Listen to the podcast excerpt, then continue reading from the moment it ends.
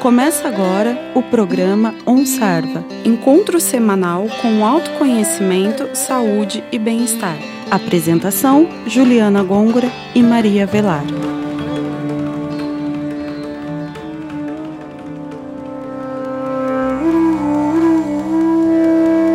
Olá, ouvintes do OnSarva. Iniciamos mais um programa aqui na Rádio Fiscar 95,3 FM. No programa de hoje, continuaremos abordando a temática felicidade e falaremos um pouco sobre equilíbrio cognitivo.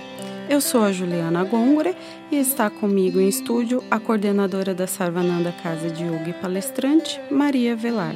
Olá, Maria Velar. Já falamos em alguns programas sobre a felicidade e entendemos que o equilíbrio cognitivo é um fator importante para alcançá-la. Nos conte um pouco sobre o que é o equilíbrio cognitivo e qual a relação dele com a felicidade. Olá, Juliana. Olá, ouvintes. Cognitivo está ligado com a inteligência, com a parte mais racional. Muitas vezes o que a gente fala não tem muito a ver com essa inteligência que a gente tem. Então, por exemplo, eu estava dando o exemplo da pessoa que vai para a praia e fala assim: ah, só porque eu fui para a praia começou a chover. Quer dizer, a pessoa está se sentindo poderosa e capaz de mudar o tempo e levar a chuva, que deveria ir para o lugar onde está tendo seca. Aí, já que ela que chove onde ela vai, né? E, mas também o principal é que a gente leva as coisas como se elas fossem estáticas. Então, se você está numa situação boa, você acha que aquilo não vai mudar, que você vai conseguir manter aquilo para sempre. E não é assim.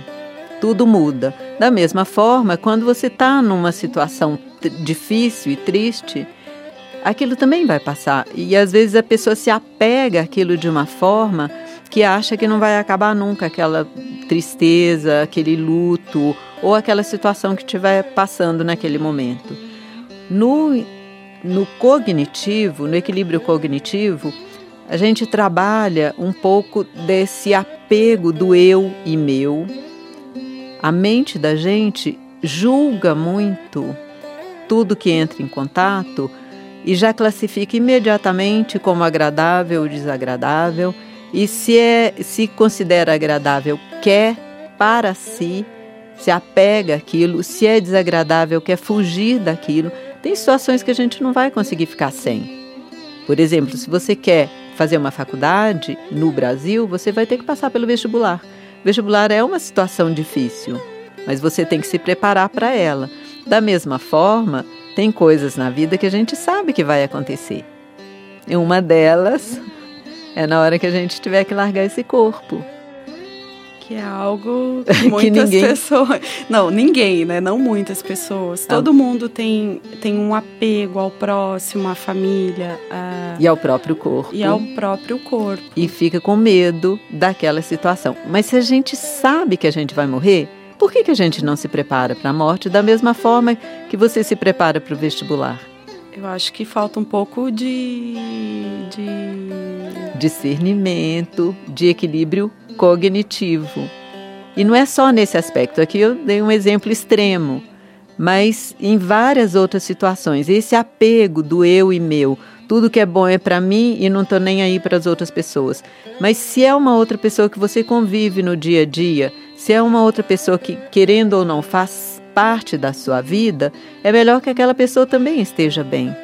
E a gente não lembra que se eu tenho energia elétrica na minha casa, se eu tenho água, se eu tenho limpeza e higiene na minha casa, tem alguém que está trabalhando para fazer com que aquela água chegue na minha casa, está tratando do esgoto, está cuidando da rua, está desenvolvendo carros, desenvolvendo coisas que fazem parte do meu conforto diário.